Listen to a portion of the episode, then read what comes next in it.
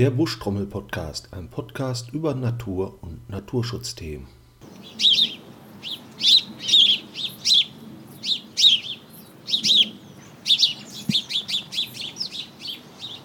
Ja, was ihr da gerade gehört habt, das war ein Spatz. Unterm Spatz verstehen wir eigentlich mehrere Arten. In Deutschland meistens der Haussperling und der Feldsperling, die sind aber weltweit aktiv. Jetzt weiß ich nicht, was ich groß zum Spatz sagen soll, außer dass er ein Kulturfolger ist und auch gerne mal Körner frisst. Deswegen habe ich eine kleine Geschichte rausgesucht. Ist jetzt nicht gerade die lustigste Geschichte, aber 1958 wurde in China beim großen Sprung nach vorn unter Mao Zedong eine Kampagne gestartet, um die vier großen Übel loszuwerden. Dazu zählten auch die Sperlinge bzw. die Spatzen. Die galten nämlich als Schädlingen, weil sie die Körner von den ganzen Feldern weggefressen haben. Deswegen wurde dann an einigen Tagen nahezu jeder Chinese mobilisiert, hat ganz viel Krach gemacht, den ganzen Tag über, dass die Vögel nicht zur Ruhe gekommen sind und teilweise dann vor Erschöpfung gestorben sind. Man geht da teilweise von bis zu 500 Millionen toten Spatzen aus. Ja, das Ganze war sehr erfolgreich so gesehen, aber es hatte auch Nachwirkungen. Denn nicht nur die Spatzen sind dabei gestorben, sondern auch viele Vögel, die Insekten fressen. Ja, und kurz darauf gab es dann eine große Insektenplage. Ja, Pech gehabt. Ja, der Sperling bzw. der Spatz, der wird auch gleich nochmal eine Rolle spielen, denn ich sitze hier wieder im Büro von Franco Cassese. Ja, und den begrüße ich jetzt erstmal. Hallo Franco. Ja, hallo Stefan. Schön, dass wir uns wieder treffen. Ja, der Franco wird sich jetzt nicht vorstellen. Das hat er nämlich schon in Episode Nummer 5 oder 6, muss ich nochmal genau nachgucken. Da stellt er sich ein bisschen genauer vor und erzählt von seinem Projekt Ein Platz für Spatz und Co., beziehungsweise über Gebäudebrüter allgemein. Ja, und da haben wir auch schon angekündigt, dass es nochmal so zwei Folgen geben wird. Einmal zum Thema Stiftungen, aber heute sitzen wir hier zum Thema Artenschutzprüfungen. Ja, Franco, was ist eine Artenschutzprüfung? Ja, also Artenschutzprüfung, das ist ein recht, äh, ein recht trockenes Thema, wenn man so die Grundlagen betrachtet, weil es gibt bestimmte rechtliche Bestimmungen, die also bei uns im, im Bundesnaturschutzgesetz zusammengefasst sind und die bilden eigentlich die Grundlage und auch die Voraussetzungen, dass man eine Artenschutzprüfung erstellen muss.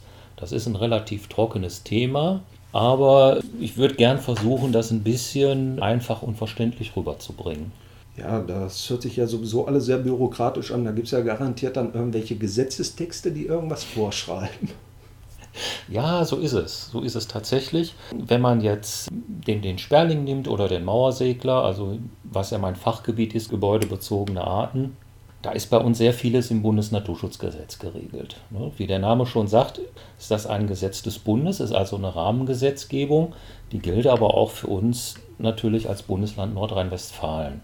Und da möchte ich eigentlich auch nur ganz, ganz wenige Paragraphen rausgreifen, die das eigentlich schon ganz gut erklären. Da haben wir einmal den Paragraph 39 im Bundesnaturschutzgesetz. Das ist der sogenannte allgemeine Artenschutz.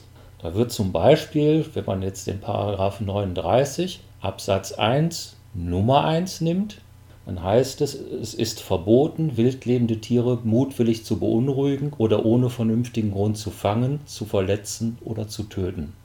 Das macht ja auch erstmal Sinn, ist auch eine sehr allgemeine Aussage, wobei man hat dann natürlich in jedem Paragraphen immer so ein paar schwammige Rechtsbegriffe. Ne, wenn ich jetzt sage, ich darf ein Tier nicht ohne vernünftigen Grund töten, dann sagt der eine Mensch, ja, ein vernünftiger Grund ist für mich, wenn ich mein Nutztier, wie zum Beispiel meine Kuh oder das Huhn, töte, um das Fleisch zu essen. Sehe ich persönlich auch so. Aber unser gemeinsamer veganer Arbeitskollege, ja, der wird das anders sehen. Er hätte da eine andere Meinung zu. Neben diesem allgemeinen Artenschutz gibt es dann den besonderen Artenschutz. Also da geht man ein bisschen mehr in die Tiefe, geht von den allgemeinen Begriffsbestimmungen weg und definiert die etwas näher.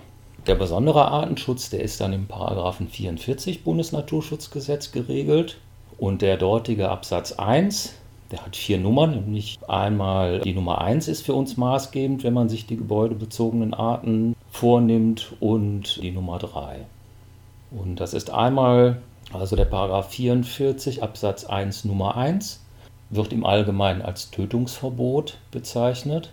Das heißt, bezogen auf eine Gebäudesanierung, ich kann die Gebäudesanierung durchführen, muss aber halt schauen, dass ich bei dieser Sanierung die gebäudebezogenen Tierarten, die sich bei mir am Haus befinden, nicht töte. Ja, das zählt aber wahrscheinlich nicht für alle Tiere. Also eine Kellerassel wird da wahrscheinlich nicht gemeint sein mit. Nee, nee. Da heißt es ausdrücklich äh, wildlebende Tiere der besonders geschützten Arten. Wo kann ich herausfinden, was eine besonders geschützte Art ist? Ist das dann rote Liste? Unter anderem. Also das ist sehr schwer. Es gibt mehrere Verordnungen, wie zum Beispiel die Vogelrichtlinie, die Bundesartenschutzverordnung, die FFH-Richtlinie. Also das ist ziemlich kompliziert. Da muss man sich dann reinarbeiten. Aber in Deutschland ist da natürlich alles geregelt. Ne? Also das würde jetzt auch ein bisschen zu tief gehen, genau zu sagen, welche Art ist jetzt besonders geschützt und welche Art nicht. Damit muss man sich wirklich dann beschäftigen, wenn man tatsächlich so eine Sanierung vor Augen hat. So, und dann gibt es die Nummer 3, also Paragraph 44 Absatz 1 Nummer 3. Das wird allgemein als Zugriffsverbot bezeichnet. Da sind die Lebensstätten geschützt, also die sogenannten Fortpflanzungs- und Ruhestätten der besonders geschützten Arten. Also bezogen auf unseren Spatz, also Haussperling oder der Mauersegler, wäre das zum Beispiel der Brutplatz am Gebäude. Ja, so eine Fortpflanzungs- und Ruhestätte, das ist auch ein Begriff. Da kann man vielleicht jetzt erstmal so als Laie nicht viel mit anfangen. Das ist einerseits, die Fortpflanzungsstätte ist der Brutplatz, also dort, wo zum Beispiel der Spatz oder der Mauersegler die Jungen aufziehen. Und es gibt ja aber auch ja, Spatzen und Mauersegler, die halt noch nicht geschlechtsreif sind. Die besetzen aber trotzdem schon mal eine Nische, Hohlraum. Das kann man dann als Ruhestätte bezeichnen. Hm, und die sind halt geschützt. Die sind auch ganzjährig geschützt. Also wenn der Mauersegler im Winterquartier in Afrika ist, dann darf ich also halt die Nische oder den Hohlraum, die er sonst nutzt, auch nicht, auch nicht zerstören. Ne, das ist also ein ganzjähriger Schutz. So, und dann ist das ja so, ich meine, das ist ja wie bei uns auch. Unsere Wohnung ist ein Teillebensraum. Wir nutzen ja auch die Straße, wir nutzen die ganze Siedlung, wir müssen zum Arbeitsplatz. Das ist ja bei den Tieren genauso. Also der Brutplatz am Gebäude ist nur ein Teil des gesamten Lebensraums, den die nutzen. Ja, was bringen auch die schönsten Wohnungen, wenn man sie nicht bezahlen kann? Wobei bezahlen müssen die Tiere die nicht, aber wenn kein Futter in der Nähe ist, ist dann meistens auch schlecht. Genau, das ist richtig. Die haben dann im Prinzip das andere Problem. Die haben keine Geldsorgen, die haben aber dafür andere Sorgen. Der Schutz geht aber nicht so weit, dass automatisch der gesamte Lebensraum geschützt ist. Dann wäre auch, glaube ich, nicht mehr viel Platz für den Menschen. Richtig. Es gibt da zwar eine ganz kleine Ausnahme, und da spricht der Gesetzgeber so von essentiellen Habitatelementen. Schwieriges Wort, aber bezogen auf den Haussperling, wenn man so in, in dörfliche Strukturen reingeht und dann hat er seinen Brutplatz, sage ich jetzt mal am Gebäude. Und früher war das so, das findet man zum Teil heute auch noch, die ganzen Gärten waren mit alten Hainbuchenhecken eingefasst. Die Hainbuche hat eine hohe Bedeutung für den Spatz, zum Beispiel als Sammelplatz. Ja, die Heidenbuche ist ja jetzt auch die als Hecke gepflanzt ist, eine Pflanze, die auch im Winter ihre vertrockneten Blätter noch hält und Deckung bietet. Genau, das auch. Selbst, selbst wenn sie da, wie es oft im Dorf der Fall ist, als Schnitthecke gehalten wird. Und es kann durchaus sein, dass dann die Hainbuche bzw. die Hainbuchenhecken eine so starke Funktion im Lebensraum übernehmen, dass wenn man diese Hecken zerstören würde, es auch nichts mehr nutzt, wenn man den Brutplatz erhalten hat. Dann würde trotzdem die Population zerbrechen und vom Ort verschwinden. So, und dann wäre die Hainbuchenhecke ein sogenanntes essentielles Habitatelement, was dann tatsächlich auch geschützt wäre. Jetzt weiß ich endlich, warum wir die pflegen. ja, so ist es. Ja, ne, im Grunde genommen die Fortpflanzungs- und Ruhestätten sind also ein Teilareal ne, und der Gesetzgeber hat, bis auf diese Ausnahme, die ich gerade geschildert habe, von den essentiellen Habitatelementen halt die Trennung Brutplatz zum übrigen Lebensraum. Der Brutplatz ist generell geschützt und bei den übrigen Lebensraumelementen halt nur in Ausnahmefällen. Ist natürlich vielleicht nicht ganz konsequent durchdacht, aber wie du schon gesagt hast, wenn man natürlich auch den Gesamtlebensraum schützen würde, wäre das natürlich auch sehr kompliziert. So, jetzt habe ich eigentlich schon sehr viel erzählt. Ich hoffe, das war nicht zu kompliziert. Weiter geht es im Grunde genommen auch damit, wie stark ist denn so eine Beeinträchtigung? So, also wenn ich jetzt sage, ich habe hier meine Haussperlinge und meine Mauersegler, ich habe einen ganzen Siedlungsbereich, so, dann habe ich ja auch einen Gesamtbestand. Der ist ja nicht zwangsläufig nur an meinem Haus, sondern verteilt sich auf die Siedlung. Und da spricht man dann sozusagen von einer lokalen Population. Und dann ist es auch maßgeblich, wie stark ist der Eingriff. Wenn ich jetzt eine Siedlung habe, sage ich jetzt mal aus 300 Häusern, es werden fünf Häuser saniert und vorausgesetzt alle 300 Häuser beherbergen Spatzen, dann beherbergen nach der Sanierung immer noch 295 Häuser Spatzen. Würde man jetzt einen Tagebau erweitern und das ganze Dorf platt machen, dann wird es natürlich anders aussehen. Dann sieht es natürlich anders aus. Ne? Dann die gesamte lokale Population dahin.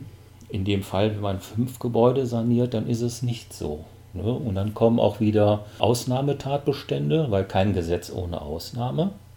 Ne? Dann sagt der Gesetzgeber halt, wenn, der, wenn die äh, Funktion der Fortpflanzungs- und Ruhestätten in ausreichendem Maße nach dem Eingriff noch gegeben ist. Wäre es ja, wenn ich nur 5 von 300 Häusern saniere, dann ist diese gesamte Maßnahme nicht schädlich für die lokale Population und sie kann durchgeführt werden. So, dann auch zum Teil auch ohne eine gesonderte Prüfung. Das Problem bei dieser Gesetzgebung, die ist natürlich einerseits sinnvoll, weil das Naturschutzgesetz will ja nicht alles verhindern, aber das ist natürlich immer eine Einzelfallprüfung. So, das heißt, ich sage jetzt mal, 2013 werden fünf Häuser saniert. Wunderbar, lokale Population ist nicht betroffen. So, jetzt geht es aber in den nächsten Jahren weiter. Dann werden die nächsten fünf, dann mal zehn, dann mal 20. Und irgendwann erreicht man dann so einen Scheitelpunkt, wo man sagen muss, oh Moment, also ab diesem Zeitpunkt hat es dann doch Einfluss auf die lokale Population. Und dann muss man immer die Kumulation auch im Auge behalten, ne? weil irgendwann ist ein Schwellenwert erreicht, dann muss ich dann tatsächlich auch prüfen und sagen, oh, was machen wir denn jetzt, damit wir trotzdem weiter sanieren können, aber unsere Haussperlingspopulation in dem Siedlungsbereich erhalten bleibt. Und dann greifen dann auf einmal solche Ausnahmen nämlich nicht mehr. Und dann kommen wir in den Bereich, dass man eine Artenschutzprüfung braucht. Artenschutzprüfungen, man sieht das häufiger zumindest auf unseren Flächen, da werden ja gerade die Autobahnen ein bisschen erweitert, dass da dann häufig irgendwelche Landschaftsökologen rumspringen mit Reptilienbrettern, mit irgendwelchen Haselmauskästen und nach sämtlichen Tierarten suchen. Wenn man sich mal so ein bisschen mit denen unterhält, merkt man, Artenschutzprüfungen scheinen im Augenblick sehr beliebt zu sein. Von der Menge her sieht man eigentlich fast jeden Tag irgendwo jemanden langspringen. Ich würde sagen, du erzählst jetzt einfach mal so, wie so eine Artenschutzprüfung abläuft und dann gehen wir auch mal ein bisschen kritisch an die Sache ran, weil da gibt es nämlich einiges, was uns so manchmal sauer aufstößt. Also dann, ich habe auch mal eine Artenschutzprüfung gemacht, eine ganz, ganz kleine, deswegen weiß ich nur so ganz grob, wie es ist. Es gibt da drei verschiedene Artenschutzprüfungen, die aufeinander aufbauen. Und was ich damals gemacht habe, war, glaube ich, nur eine Artenschutzprüfung 1. Also das ja. Einfachste, was man überhaupt machen kann.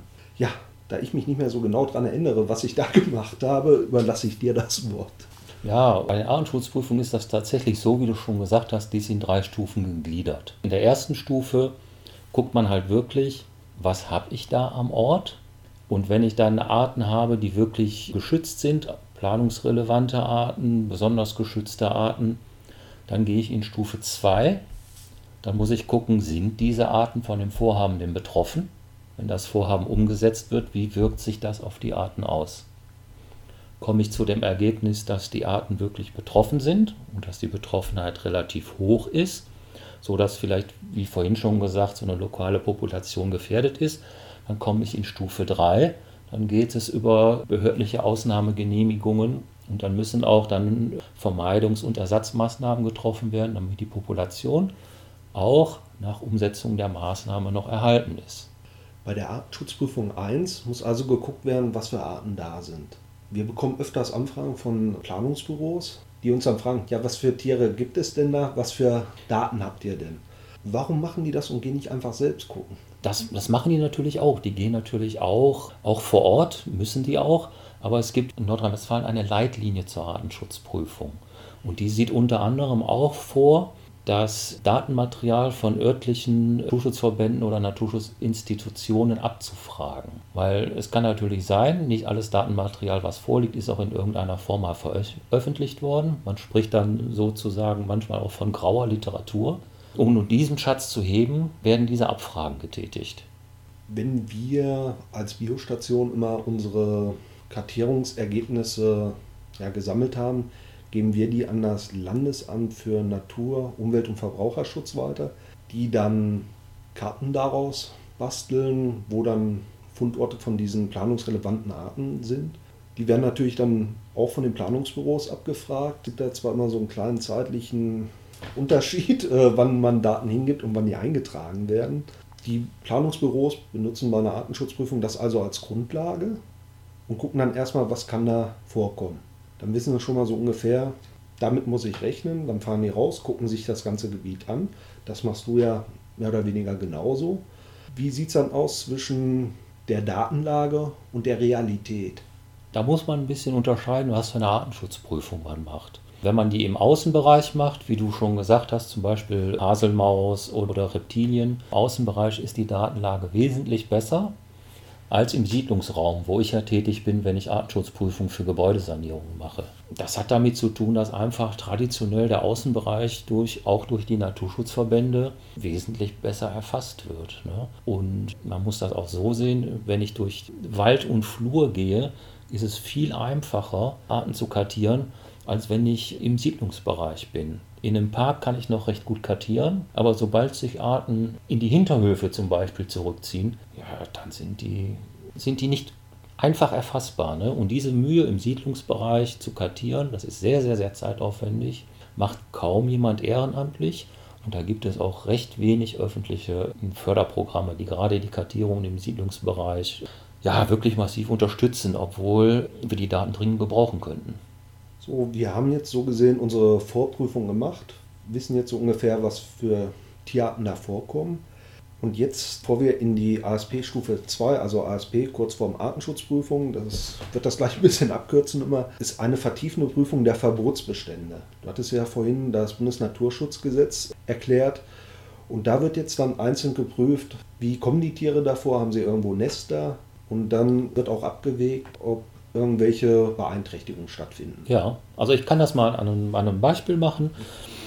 Wir haben zurzeit, sind wir beauftragt, eine Artenschutzprüfung zu erstellen für Sanierung von drei Hochhäusern. 22 Stockwerke haben die jeweils. Die haben so eine ähm, Waschbetonfassade und die Häuser sollen wärmegedämmt werden. So, da habe ich die Stufe 1 schon gemacht. Das heißt, ich war vor Ort, habe Begehungen vor Sonnenaufgang gemacht, nach Sonnenaufgang und Sonnenuntergangsbegehung, also um die ganze Palette Haussperling, Mauersegler, Hausrotschwanz, Dole, Mehlschwalbe, die Fledermäuse, alle die gebäudebezogenen Arten sind abgeprüft worden. Und dann habe ich in dem Bereich halt festgestellt, dass es vor allen Dingen im Bereich der Attika, also kurz unter dem Flachdach, die Hochhäuser haben ein Flachdach, gibt es erhebliche Baumängel. Und da sind Hausperlingsbrutplätze, Mauerseglerbrutplätze, auf der Ostseite der Fassade sind einige Waschbetonelemente defekt und bieten hervorragende Einflugmöglichkeiten für Fledermäuse. Und die Häuser stehen so exponiert, dass da eigentlich auch mit einem Vorkommen zu rechnen ist. Und dann haben wir dann im Prinzip die Arten erfasst und daraus ergeben sich dann die sogenannten Verbotstatbestände. Weil wenn ich das Haus natürlich jetzt komplett energetisch saniere, habe ich alle Nischen und Fugen verschlossen das heißt, der Haussperling, der Mauersegler und die Fledermäuse, denen habe ich jegliche Brutplatz- und Quartiermöglichkeit entzogen. So, und da komme ich in den Verbotstatbestand rein, weil wir ja gesagt haben, im Paragraph 44 Bundesnaturschutzgesetz Absatz 1 Nummer 1 das Tötungsverbot. Das kann man noch verhindern, indem man einen Sanierungszeitpunkt wählt, wo die Tiere halt mit der Aufzucht ihrer Jungen schon fertig sind. Aber dieses Zugriffsverbot, dass ich die, eigentlich die Brutplätze erhalten muss, das kann ich ja so nicht machen, wenn ich das Haus dämme. So, also komme ich da in den Bereich, wo die Behörden dann auch tätig werden, wo die Behörden sagen, okay, lieber Immobilieneigentümer, wenn du dieses Haus dämmen möchtest, dann gehen so und so viele Brutplätze verloren, dann musst du in deiner neu erstellten Fassade auch Ersatznisthilfen einbauen. So, und da kommen wir nämlich dann in die Stufe 3. Dann gibt es eine Ausnahmegenehmigung, lieber Immobilieneigentümer, du darfst dämmen, aber nur, wenn du die Ersatzmaßnahmen schaffst. Und auch diese Planung machen wir. Und dann, gerade in dem Fall von den drei Hochhäusern, sollen dann jeweils an der Ostseite 20 Nisthilfen eingebaut werden für Sperling und Mauersegler und drei Nisthilfen für Fledermäuse. Macht also bei drei Gebäuden 60 Brutplätze Haussperling Mauersegler, neun Quartiere für die Fledermäuse. Und auch dann nur unter dieser Voraussetzung kann die Sanierung erfolgen. Also ein relativ, sage ich mal, scharfes Schwert, was wir im Artenschutz haben, diese Artenschutzprüfung. Ja, jetzt haben wir gehört, wie so eine Artenschutzprüfung abläuft, wenn alle drei Teile eine Rolle spielen. Jetzt gibt es ein großes Problem mit Artenschutzprüfungen, gerade so im Bereich Windkraftanlagen und dergleichen. Denn derjenige, der etwas bauen will, der kann sich immer aussuchen, wer die Artenschutzprüfung macht. Ja, das ist so geregelt. Und das hat dann auch immer, wie der Schwabe sagen würde, ein Geschmäckle. Oder es gibt ja auch Sprichwörter, die Hand, die einen füttert, die beißt man nicht. Wessen Brot ich esse, dessen Lied ich singe.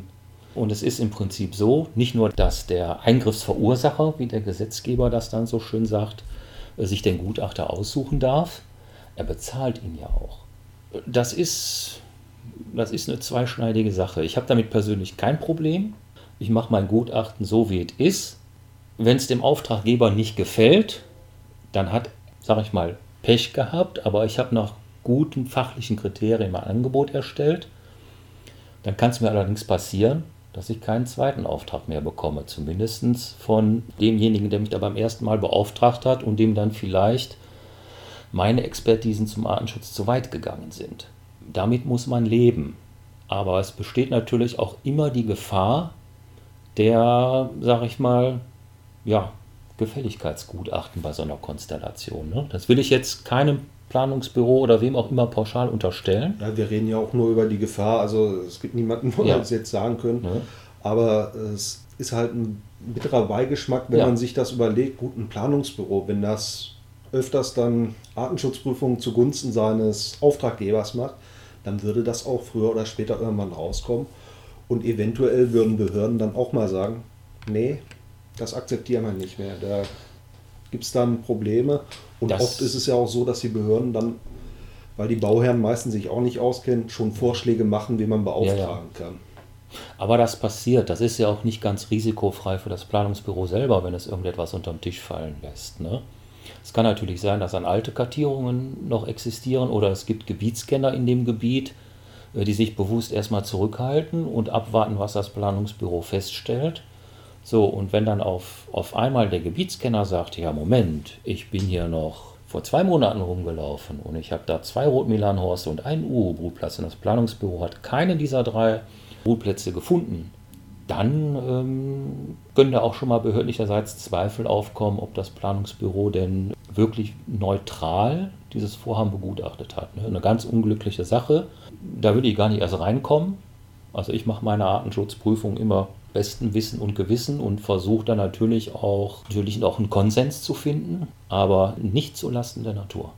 Wir hatten vor einiger Zeit auch eine Artenschutzprüfung bzw. eine Maßnahme, wo es dann hinterher auch ein Gegengutachten gab. Sowas ist auch möglich, wobei die Frage dann bei dem Herrn war, ob er sich das überhaupt mal angeguckt hat, weil das sah ja so aus, als ob er vom Schreibtisch aus begutachtet hat und dass es dann hinterher das auch keine Relevanz mehr gehabt, ja, ja, das. Äh, nee, das, das passiert. Ne? Also so Gutachterstreits gibt es. Ne? In dem Fall, den du ansprichst, haben wir ein Gutachten erstellt und es gab eine Bürgerinitiative, die hat, die hat es anders gesehen, die hat einen Gegengutachter beauftragt. Dann kam das Gegengutachten, es gab sogar ein Gerichtsverfahren und das ist zugunsten unseres Gutachtens gelaufen. Ne? Das ist dann so. Ne? Das ist auch bei, bei vielen Bausachen. Da gibt es unterschiedliche Gutachten. Ne? Und dann ist man immer auf der sicheren Seite, wenn man, wenn man wirklich seine Arbeit sorgfältig macht. Ne? Also mir war klar, das gibt ein Gerichtsverfahren, aber ich hatte dadurch keine schlaflose Nacht. Ja, ist ja auch nicht verkehrt, wenn es gegen Gutachten geht. Nein. Kann auch im Sinne des Naturschutzes vom Vorteil sein. Ja, klar. An vielen Gründen. Anderes Problem, was ich mal bei Artenschutzprüfungen sehe, die Daten, die von Planungsbüros erhoben werden, die gehören in der Regel erstmal dem Auftraggeber. Das ist richtig. Das ist leider für uns als Biostation manchmal so ein kleines Problem, weil wir die Daten auch gerne hätten, weil das manchmal auch für uns interessant wäre, was die aufgenommen haben. Wir können bei uns im Stadtgebiet nicht überall sein. Nee. Es gab da auch mal Überlegungen, dass diese ganzen Daten, die erhoben werden, dann teilweise in Verträgen zwischen Planungsbüro und Auftraggeber so geregelt werden, dass die Daten hinterher auch zumindest ans Landesministerium weitergegeben werden.